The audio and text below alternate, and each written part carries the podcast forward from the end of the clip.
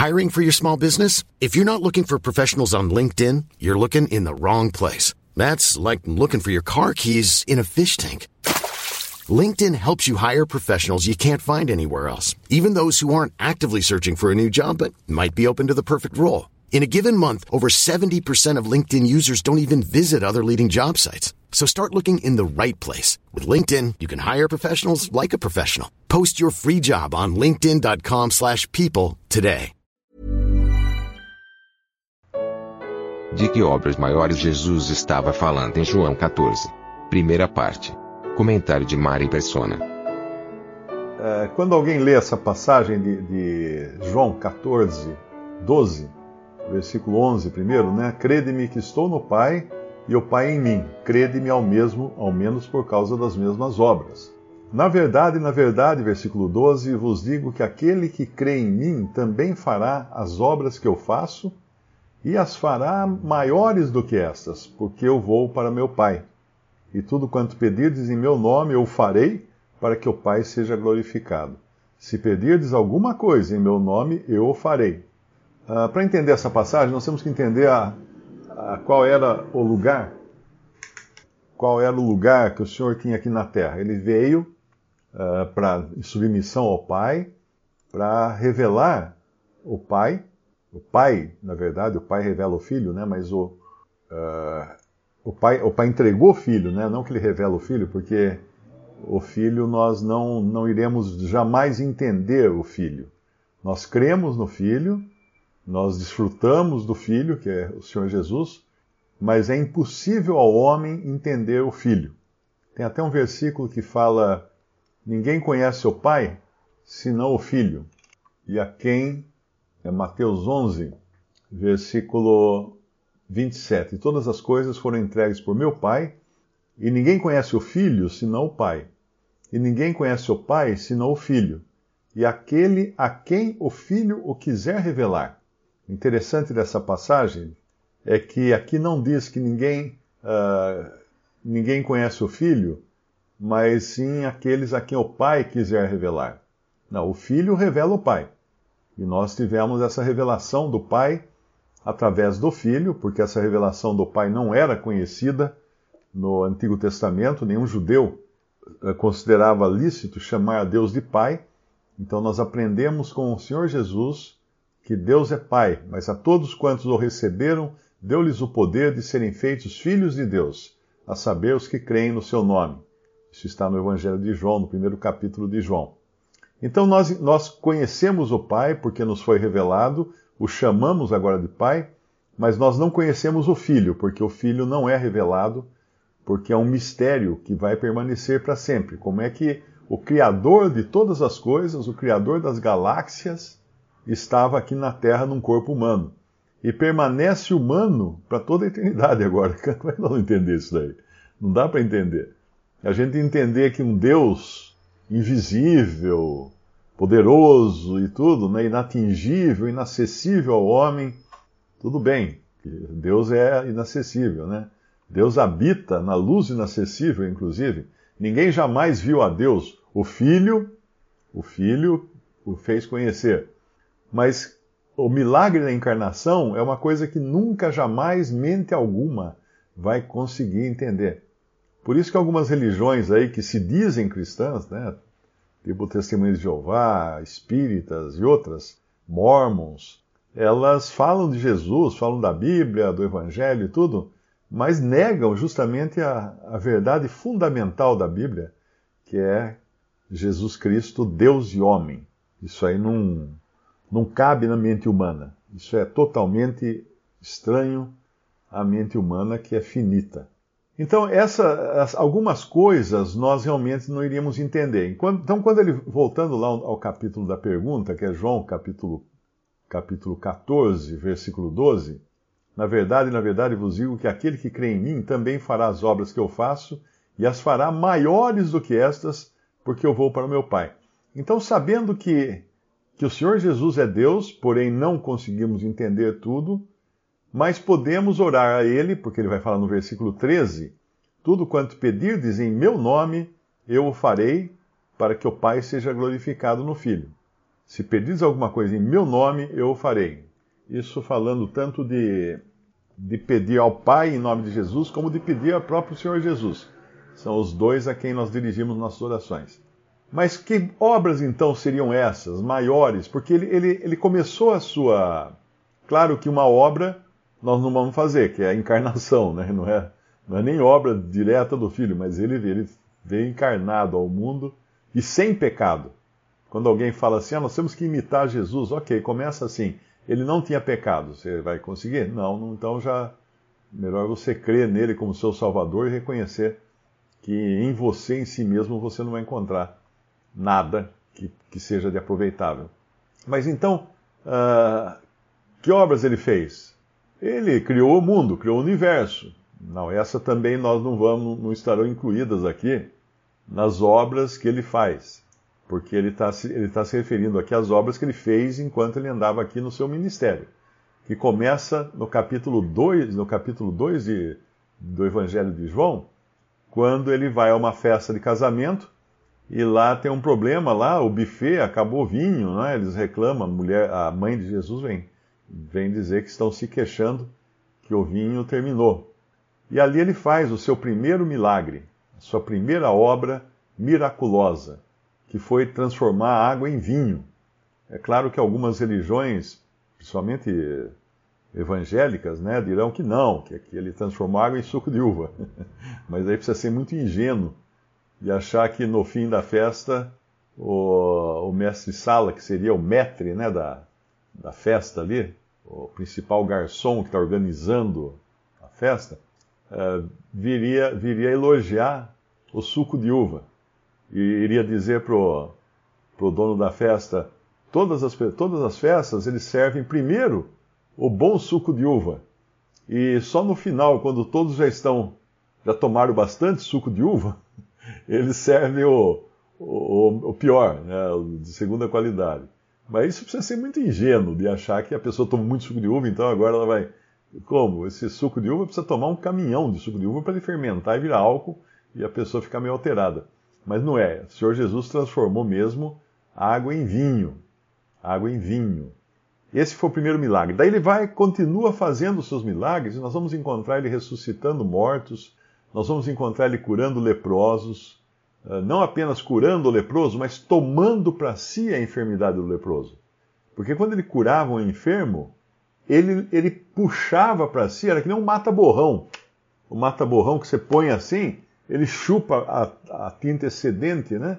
É isso que ele fazia. Ele puxava para si a doença, mas não ficava doente. Porque ele era, sem, ele era sem pecado, andava aqui como um homem sem pecado não podia pecar, impossível de pecar, então ele não podia adoecer e não podia morrer também.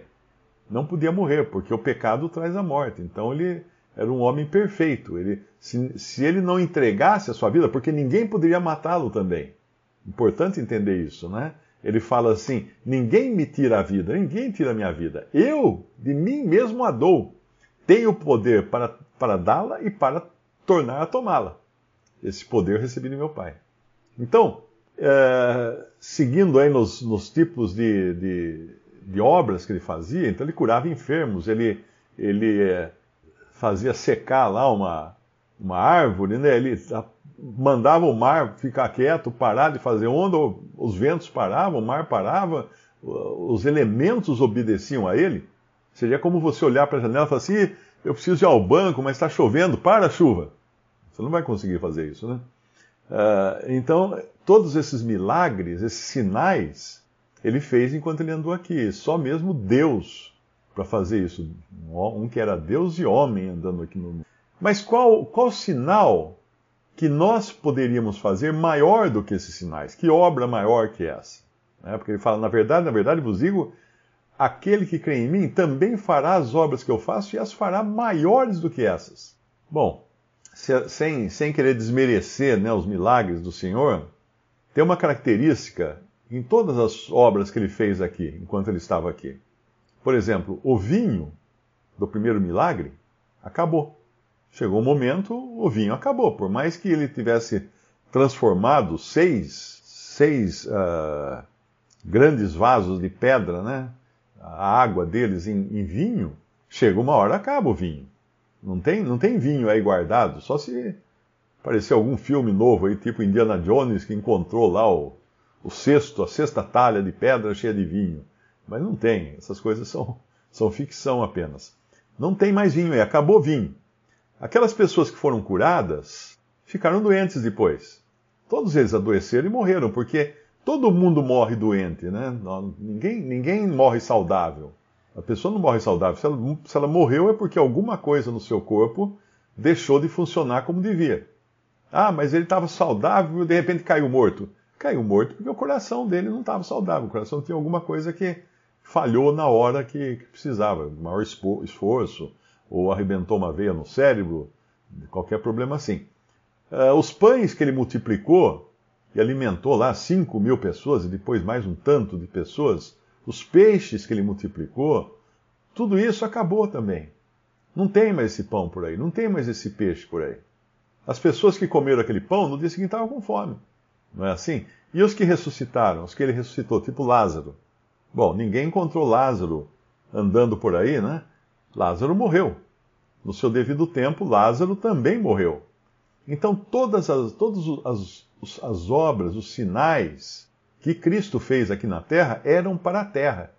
Porque quando ele fazia esses sinais, essas maravilhas, esses milagres, ele dava um, um, um tiragosto do que seria no reino. Porque no reino, eh, essas coisas serão comuns.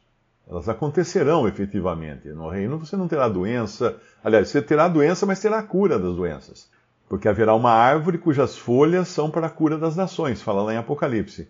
Você as pessoas serão felizes dentro do milênio, mas com, ainda com todas as limitações que existem aqui na Terra, na, na vida atual. Ninguém vai sair voando lá pelo no milênio, ninguém vai ter uh, uma força descomunal, levantar um carro com a mão, nada disso.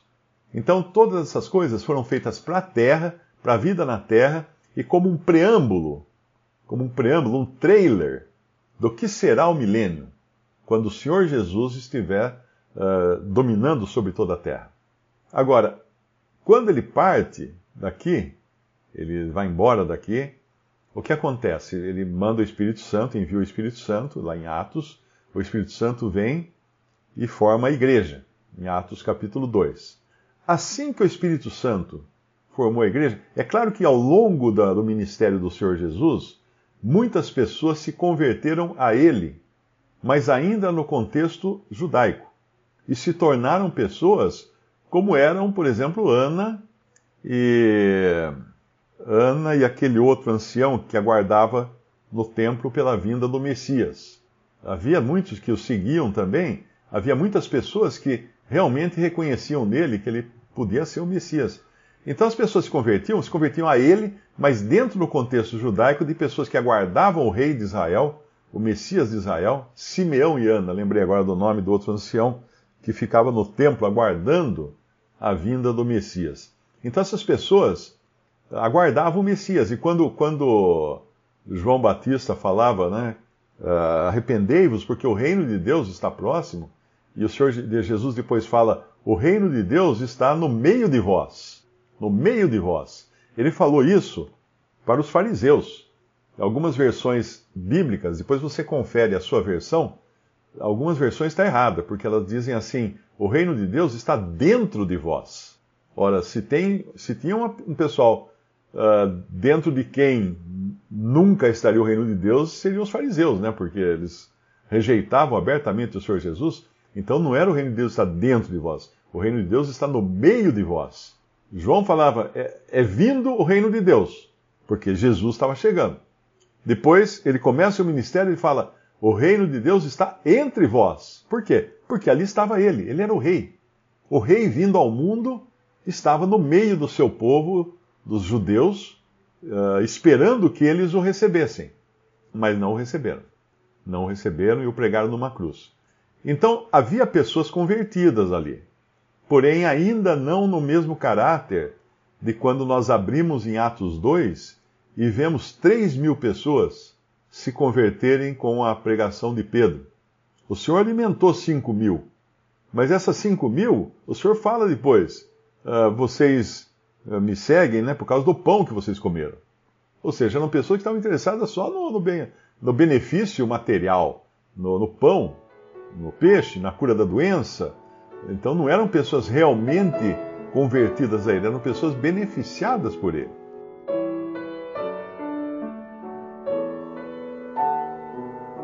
Visite respondi.com.br.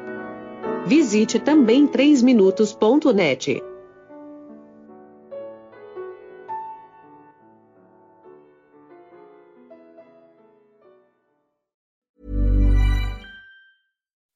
When you make decisions for your company, you look for the no-brainers. If you have a lot of mailing to do, stamps.com is the ultimate no-brainer. Use the Stamps.com mobile app to mail everything you need to keep your business running with up to 89% off USPS and UPS. Make the same no-brainer decision as over 1 million other businesses with Stamps.com. Use code PROGRAM for a special offer. That's Stamps.com, code PROGRAM.